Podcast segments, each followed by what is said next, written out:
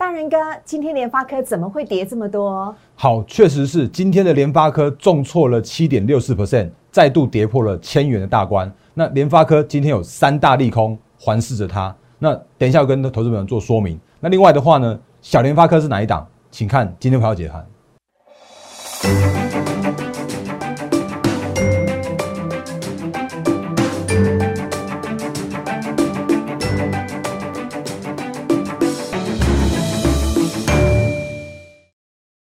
收看《忍者无敌》，大家好，我是施伟，在我身边的是大家都很喜欢的分析师陈坤仁分析师，大人哥你好，施伟好，各位投资朋友大家好，好，今天呢要请大人哥来帮我们看一下台股哦，台股今天呢中场是下跌了四十九点，收在了一万七千两百三十五点，而今天呢涨势惊人的几乎都是传产股，包含了钢铁、航运跟金融，但是。上个礼拜才刚回温的电子股，怎么又下跌了？大人哥，你怎么看呢？好，也确实是那个上个礼拜好不好像好不容易的上涨了四百多点两天嘛，嗯，然后电子股有陆陆续回温这样的现象。可是我们看到的一件事情是，今天又完全都不一样了。昙花一现呢，也确实有点像这样的感觉。好，我们来看一下今天大盘的行情哦。嗯，那嗯，就如刚刚是有跟大家提醒到的，今天的大盘就在这边处于一个震荡下跌的一个部分。那下跌了四十九点。那今天成交量的话有四千九百零二亿元哦。嗯，那如果就一个上涨跟下跌的加速来看的话，哎，似乎好像还好一点点呐。因为上涨有五百五百五十五家，然后可是下跌的话也有五百零七家，看起来一半一半。可是。哦，那今天的部分的话，我们看到一个比较麻烦的现象，是因为今天的部分呢，我切一下这个图给大家看一下。来，好，我先看一下这个现行的部分哦。我们之前跟大家说过的，叫做是创高就是多头。那上礼拜跟大家说到的，就是哎拉回手稳，月线又重新再站上了，它就是一个震荡偏多的这样一个走势。嗯，那可是呢，问题叫做是说，如果看一下今天的大盘的资资金比重来说的话，我们之前常常跟大家说过的，就是。资金在哪里，那趋势就会在哪里。那哪一些个股的话，其实只要资金进去的时候啊，它就会有比较好的行情。嗯，所以可以看到，像今天的电子股就有一个比较麻烦的现象，叫做是今天的资金比重。竟然掉到了不到四成，哦那只有三十九点四四九 percent，这应该是创下了近期的一个最最低最低点的这样一个现象哦。以往正常来讲，电子的占比大约都会是多少呢？大约哦，正常来说的话，其实如果行情在属于多头的气氛的时候啊，大约有在差不多六成到七成左右，那个是一个比较属于一个电子多头的这样一个行情。那前一对，那所以那前一阵子的时候啊，那跌到了五成以下，那那时候我就跟大家提醒说，哎，那个如果行情要能够回稳的话，那必须要先至少回到五十 percent 以上，嗯，那当然如果回到六七六七成以上的话是更好。可是看起来的话，在上个星期四跟五的时候啊，好不容易回到这个接近接近五成左右了。可是今天的话又回到了四成以下的这样子一个新低的水准。嗯，那可是如果就资金面来说的时候啊，今天的资金非常非常明显的就是回到了所谓的航运的个股。跟所谓的钢铁的个股，所以那个航海王跟钢铁人今天又是盘面上面主流中的主流。是，嗯，然后另外的话呢，金融船产哎金金金融的相关的个股来说的话，其实今天的表现也不错。哦，那因为上星期的话，是因为国泰金它发布了它的一个获利，那获利来说的话，其实非常非常非常稳健的这样一个现象。然后另外的话呢，我之前跟也跟大家说过了，就算是这个时间点。金融股有一个比较属于大涨过后，甚至是有一个有一个明显的涨幅的这个时间点来说的话，我认为整个大方向来说，金融股都还是属于一个位阶相稍微相对偏低，甚至稍微就是还有趋势成长的一个一个金融股的族群，甚至这个时间点呢，他们都依然还是有所谓的。高值利率题材的这样一个保护，哦，所以今天的资金的话又回到了船产，包含了航运、钢铁、金融的这些相关的族群上面去了。好，那今天投资朋友呢讨论到最多的一个部分呢，有好几个问题要一一来请教大人哥。好，首先第一个就是。天呐，中钢涨到四十五了，恭喜中钢！但是呢，握有中钢的朋友，这是不是这一波涨势已经到顶了呢？还是可以抱有中钢持续的再看下去？请教大人哥。嗯，好，因为因为其实确实是蛮多人在讨论中钢的。那甚或是像上个星期的时候，我们的那个我的 YouTube 的，我之前跟他说，我的 YouTube 的留言板是完全开启的状态嘛。对。那因为其实，在那个中钢也真的是蛮蛮热烈的讨论。那有一位 Nico Nico，这个应该是徐。好，然后他就问说：“哎，怎么那个中钢、中中红这两间怎么看？那为什么中红这么强？然后可是中钢这么样的温和哦？哦，那其实我觉得应该这样讲，就是其实中钢它的今年的一个状况是一个非常非常不错的状况。嗯，那怎么样不错呢？我们这边有准备一些投影片给大家，来下最近波段的新高。哎，确实是。那我们我们看一下它的一个基本面状况，再看一下它的技术面好然后再跟中红来去做相对的比较，你就可以知道为什么了。来，我们看一下中钢的基本面哦，它的钢价走势目前看起来的话是全球钢价走势是优于预期的，然后甚或是预期的这个涨势啊，有机会延续到下半年的这样一个水准。嗯哦，所以至少目前看起来这个涨势是呃能够延续下去的。那中钢或者钢铁股或者是景气循环股，我们之前跟大家说过，很重要的部分的话，就是要看它的报价。嗯所以如果它的一个报价能够持续在到下半年的话，其实这个是一个还还蛮 OK 的一个产业的一个展望。那另外的话呢，我们之前跟大家说过的，像是碳中和，等一下会可以再跟大家多讲一点碳中和的这个相关的产业，那让这个产业的这个结构是有一个长期的一个改善的这个方向。嗯哦，甚或是中钢已经公布了它的第一季的获利了，那零点五八元是优于市场上面跟法人之间的预期的。哦，那如果以它的一个全年的获利来说，因为下半年还要涨价，所以它的毛利跟获利都会在提升，所以有机会它的一个全呃今年的获利可以挑战哦，那呃大概在在那个新高附近边缘啦，不知道能不能能不能能不能创历史新高。那如果以当时的二零零七年的获利历史新高的那个位置来说的时候啊，它的 EPS 有到四点四九元的这样一个水准。那如果当时的股价净值比的话，有到二点八倍，对所以它是一个历史高峰的获利和历史高峰的股价净值比。嗯所以这个时间点来说的话，我这边现况我用口头带过，因为我我比较嗯，在所谓的喊目标价、喊目标价的这件事情的话，我比较保守一点点啦。就是那个，因为毕竟这个这个价格如果喊出来了，那那之后可能还是要被那个大家讲说，哎、那大哥你你你讲到那个那个价格，可是没来，怎怎么怎么之类的。我比较想要用用一个推理的方式，嗯我想让让大家可以理解我们现在目前就是法人之间他们研判一档个股的一个一个方向哦。那我们看一下现况的部分。好，如果以现在目前的现况来说的话，其实那个呃中钢到目前为止它的一个净值大大约在二十二十元左右。嗯那如果以二十元的中钢，那一个正常来说亏转盈的时间点来说的时候啊，它的股价净值比大概就是先是一倍左右。然后在上涨的过程之中呢，就可以把它的股价净值比往上去调，调高大概到到到接近差不多两倍左右，因为那个是一个正常的一个调法，就是一倍，然后一点五倍、两倍的这样一个调法往上调上去。然后呢，就会发现一件事情，就是我们要切回到技术面来看哦，就是中钢，我们之前跟大家说过了，中钢有一个比较麻烦的现象是在这个四月二十号的这一天呢、嗯它有出现了一个高档，然后爆大量长上影线的这样一个现象发生。那我们先不看后面的这一段，那因为那一天的高档爆量长上影线，让它去多整理了，哎、大概接近两个礼拜左右哦。这边一二三四五六七八九十十一，大概两个礼拜的时间左右的话，到今天为止才去做创新高这样这样的动作。那只要在创高的这个过程中，只要它的趋势是依然是往往就是往涨价的方向去的话，那很就很有可能去往它的一个，比方说我们刚刚说的两倍，大概就在差不多接近四十块，我把它我把它移一下来，好，大概接近四十块这个位置来说的话，这个大概就是它的这个两倍的一个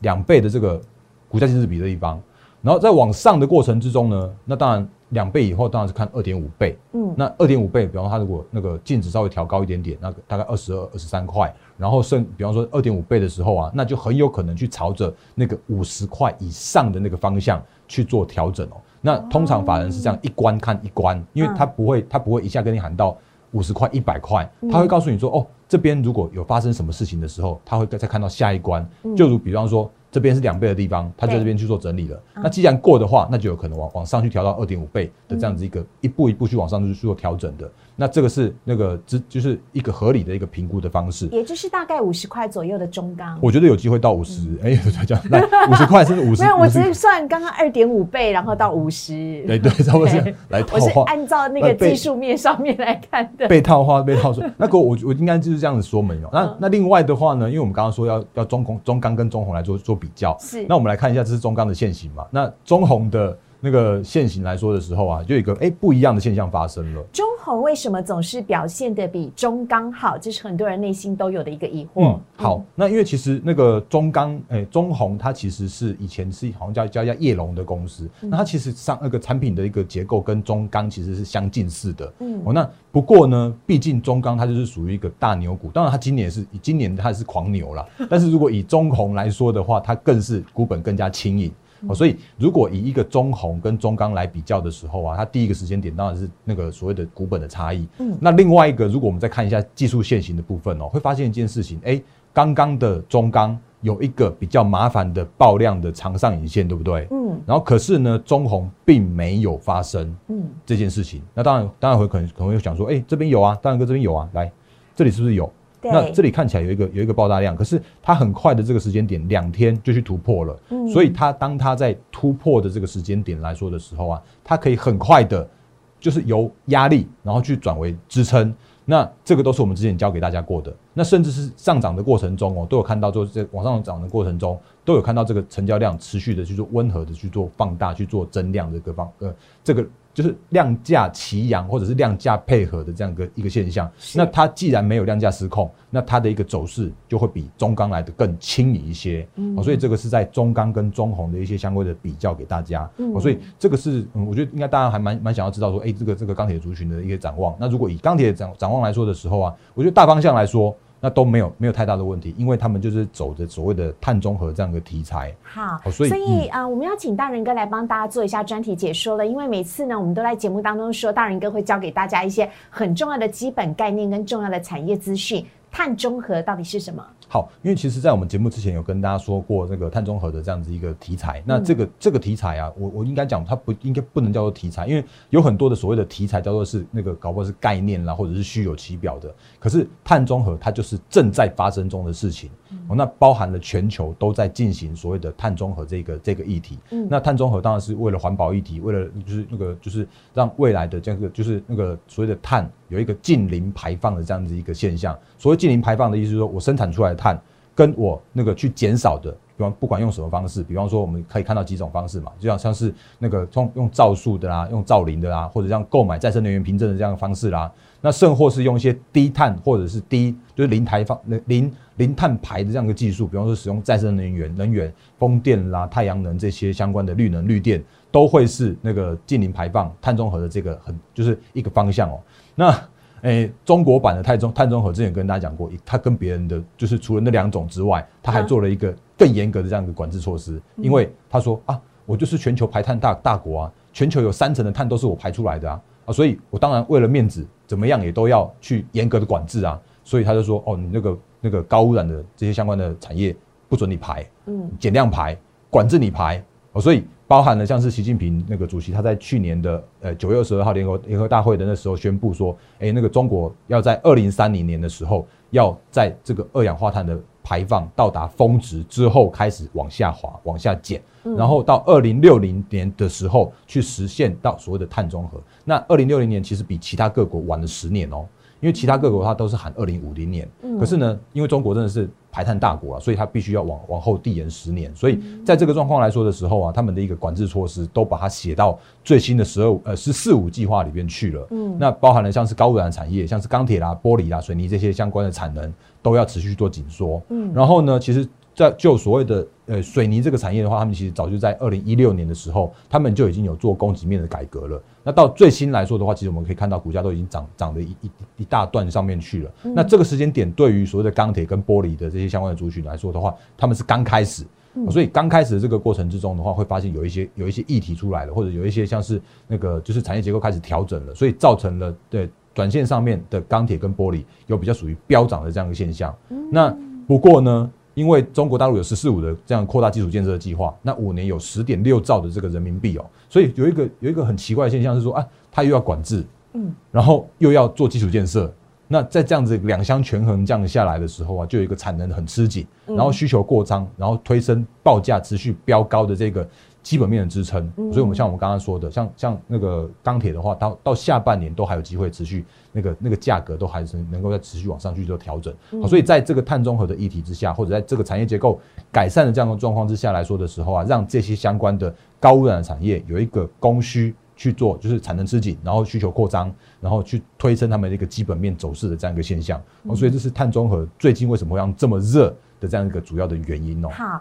那相对照我们要来看到台股的部分呢，因为高污染的产业当中呢，包含您刚刚讲到的呃钢铁、水泥、玻璃，在中国大陆的产能都是相对比较吃紧的，但是不是也造就 呃优惠了我们的台股部分相关的个股也涨势惊人呢？包含今天涨停板的台波。嗯，好，那因为因为其实我觉得那个就是这整个这三个大产业，它就是正在走一个长线的题材。那当然看到最近的钢铁真的是非常非常强势，这样子往上涨哦。那我们刚刚前面讲过钢铁了，那我们快速带一下那个另外两个产业，就是那个第一个是一八零二的台波。那我要特别跟大家说明一下，就是那个大家可能会想说，哦，那个有啊，那个波涛不是有一八类一堆吗？可是呢，我要跟大家说明提醒，再那个再提醒哦，就是所谓的玻璃的这个这个纯的玻璃的这个公司，这个这个那个产业来说的话，其实在台股就只有唯一一家叫做一八零二的台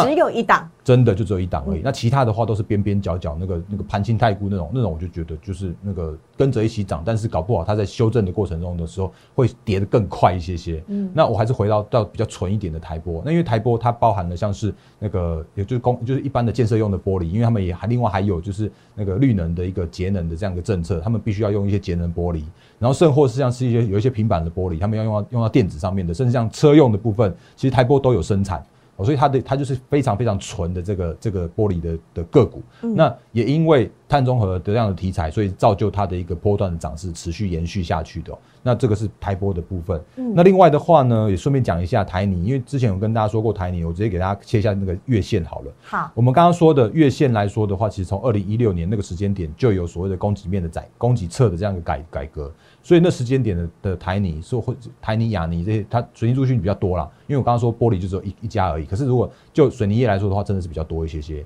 那台泥、亚泥，我觉得这都都都差不多。那他们都是在二零一六年的时候股价落底，然后到这个时间点来说，股价创高。那它都是走一个就是长多的题材，就是涨涨一下，然后拉稍微拉回守稳之后再涨一下，然后再拉回守稳。这个是一个长线上面的题材，所以我我也依然看好最近这样一个那个所谓的碳中和题材会持续下去。那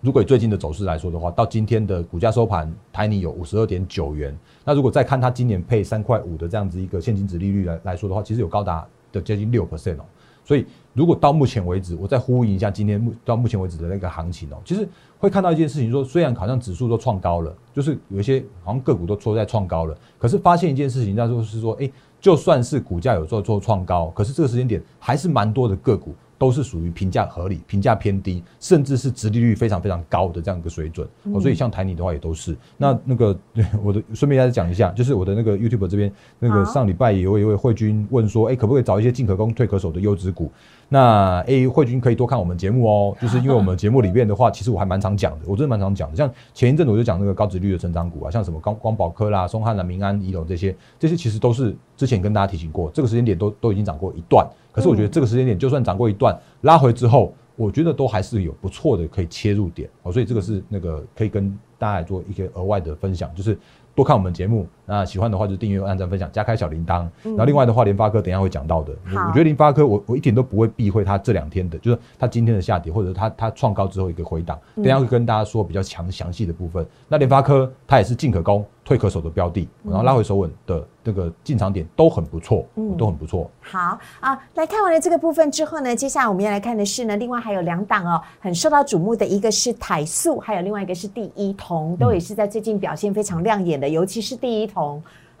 表现真的是第一名哎。哎，对，那个谢谢谢谢思伟帮我提示，因为我刚刚本来想要讲这个，就讲到忘记了。来，那个因为上礼拜有跟大家说过，就是。呃，现在目前这个时间点，确实是资金呢就在那个就是类股之间轮涨轮动。那轮涨轮动的这个过程里面的话，我们发现一件事情，就是哎，船产的个股或者原物料的族群有一点点不一样了。嗯，那哪里不一样呢？就是比方说我们现在要讲这两个产业哦，就是有一些不一样现象发生。第一个是台塑，塑化类股，这时间点恐怕请大家就是在这个时间点的话，稍微停看停一下，因为台塑在上个星期的时候，它发布了一个石化的一个产业的预警的这个这个。这个声明哦，那我是头版头条，我记得。对，那那我那时候我也跟大家说，其实我觉得我真的还蛮尊重这些这个所谓的我们的产产业的龙头，像是台塑集团，像是那个台积电，像是那个大力光，我觉得都都那个他们在这个市场上面的这个这个地位，或者是他们对于。本业上面的一个务实的态度，真的是非常令令人尊敬。那甚至他们看好就是说好看不好就是说不好，不会说什么那个明明就是不好的，他还跟你说哦，对，多好多好多好之类的。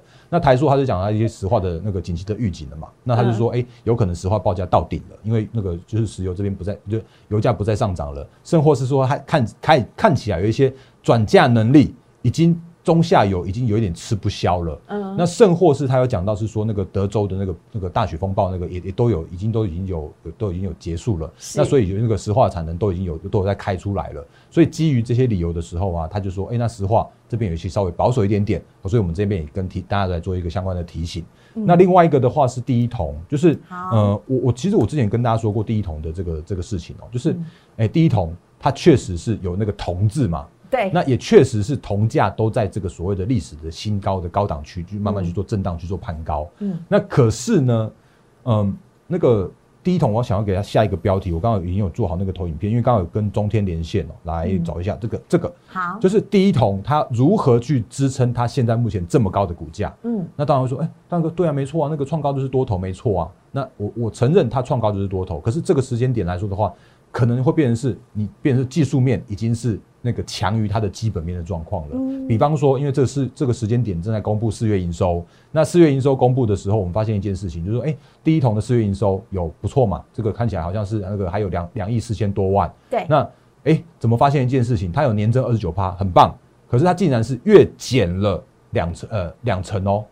哦。所以有一个现象说，哎，它年增是没错了，可是为什么它会比它的三月营收下滑？那我就要怀疑说，哎，它会不会是因为它有那个，比方说它的它的涨价的这个，就是同涨的比它报价的报给它下游的那个更更诶更少一些些了，或者是怎么样一个状况，我不知道。但是基本面的角度来说的时候啊，我就要提醒大家，包含了像是塑化或者包含了像是铜的这些相关的个股跟族群，恐怕。是在这个时间点要稍微呃留意一下下，停看听一下下。啊，也谢谢思伟刚刚帮 帮我提这个词，那我可以跟大家来做这样的相关的提醒的部分。好，但接下来我要赶快来问一下呢，今天包含连我自己在内都非常关心的就是联发科了。嗯，因为大人哥呢曾经在我们的网友的留言板上面呢就回复给大家，大家刚刚也有看到，就是说呃联发科呢确实是一个非常值得投资的绩优股，但今天股价一路的下滑，看得我心痒难耐。我在想说，我是不是要赶快看它下跌修正的时候，赶快。买呃这个入手呢，但我看到好多人也都在抢着买零股哎，那这是怎么一回事？联发科今天到底发生什么事情了？为什么股价下跌了呢？好，哎，我先讲一下零股的部分，因为真的确实是今天那个零股的部分有那个蛮大的成交量，而且它的那个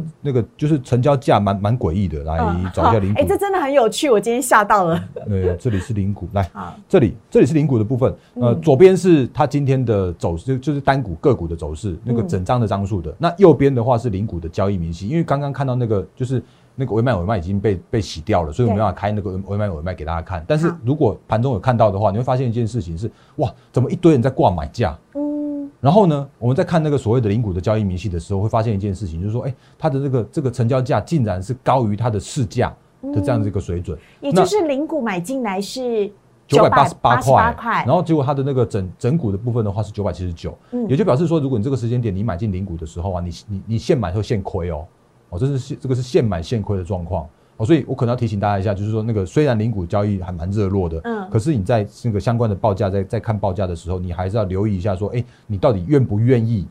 买进比那个整整张整股的更贵一些些？那甚或是说，如果你在这个时间点，你可以去买进整张，然后去卖零股卖给人，卖给那个卖给。哎，就是想买零股的人，搞不好你中间还有一些那个差价可以赚，这我不知道。但是但是你可能要考虑你那个相关交易成本够不够划算之类的。可是大人哥，这是不是也反映出一件事情，就是有很多买不起整张的投资朋友，但是他也很想参与联发科，他也看好联发科，所以才有那么多人想要来买零股的部分，参与联发科的涨势。确实是这个那个思维真的观察的非常入微，就就就真的是有像这样的一个现象。所以我们赶快跟大家补充一下联发科这样现在目前的一个。那你会不会涨？现在可不可以买？好来，联发科。三大利空，我们今天先讲一下，那个因为时间快到了关系，那联发科三大利空包含了像是那个市场传出五 G 的手机，中国大陆那边 OPPO 跟 vivo 他们要下修一些部分零组件，这是其一。所以今天的一些相关的电子个股，呃，应该应该手机相关的零组件的厂，他们都都下去，都都都下跌了。嗯，那联发科也跌，大力光也跌，一堆的那种这个手机晶片的都都跌。那另外的话呢，那个呃郭明奇那个地表最强分析师号称呢，他说那个因为五 G 那个市况已经属于一个高度竞争了，所以他对对五 G 的这个发展来说，它是比较属于一个比较偏保守的。那另外的话，那个这家资本公司就是那个国内没有注册的那个监管会示警好几次的这家公司，他喊说，哎，那个因为联发科什么在五 G 的市占已经触及高峰了，那甚或是说什么中阶市场来自高通的竞争，然后甚或是说明年开始，哎，今年开始，明年开，呃，明年的话，那个联发科的成长已经有可能开始放缓了。那这是三大利空的部分。可是我要跟大家说明的是，我我我自己在看联发科，它就是一个苦命的五 G 晶片股王。因为我们之前跟大家说过，联发科它每一次啊，它真的都是被那个错杀带下来的。那比方说二月的那一次，它就是被全球的半导体去带下来的。可是它守稳之后往上去做转强了，那它就带来了另外一个上涨的行情。甚或是四月的时候，它也被四星 KY 那个 IP 也被带下来了。可是它带下来之后，它总是会还它公道，然后它就往上去在这做创高到一一千一百八十五那个历史高价。可是它这一次。又被这三大利空去喊下来了。可是我还要讲一件事情哦，就是这三大利空，它在我心目中，或者说在我看起来，在我的分析上面来说的话，它不是利空。原因是因为第一件事情是它的 Q one 的获利，联发科的获利是优于预期的，甚或是 Q two 的猜测都有持续优于预期。所以这是那个到目前为止的联发科，它一直都是属于评价还不够，还还没有到合理的，还偏低的联发科。嗯，那另外的话呢，过往的联发科它都是去打那个低阶机、白牌机嘛，四 G 那个年代。可是这个时间点，它已经去朝向了五 G，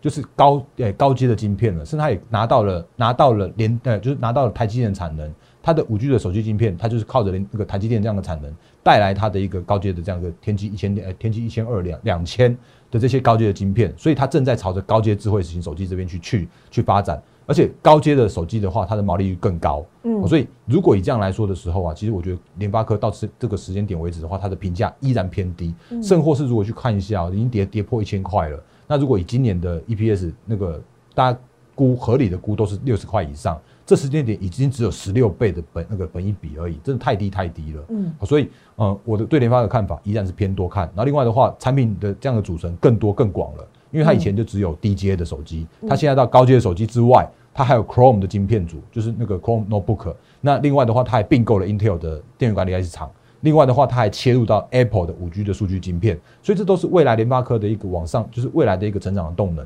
所以联发科的部分来说的话，我觉得我的看法叫做是看多，那个看趋势成长。那做法的话，就是拉回手稳，然后去转强的时候去做切入。所以这是联发科的部分，嗯分享给大家。好，不过当然呢，大家还关心到的是上礼拜五的时候呢，大人哥预告了会有一档叫做小联发科。哎，是好的，那个还是要感谢大家，就是因为上个礼拜的那个我们办了，就是感恩回馈。那我说我也自己打枪自己，因为因为真的是因为母亲节的关系，所以特别在加码这个感恩回馈啊。那那个都我们都就是非常非常踊跃，但这个活动也圆满结束了，哦就再也没有再加码了。哦，这个这就不要再打枪自己了。那那个这个部分来说的话。我说我要买进小联发科，然后但是呢，来再盖牌一下。我坦白一点讲，务实一点讲，今天的小小联发科也确实受到了手机晶片的这个冲击，让它的诶，今天它也下跌了。可是我我其实我一点都不会，我就我一点都不会避讳说不要去讲跌的股票，我不会去那边一天到晚那边涨停涨停再涨停。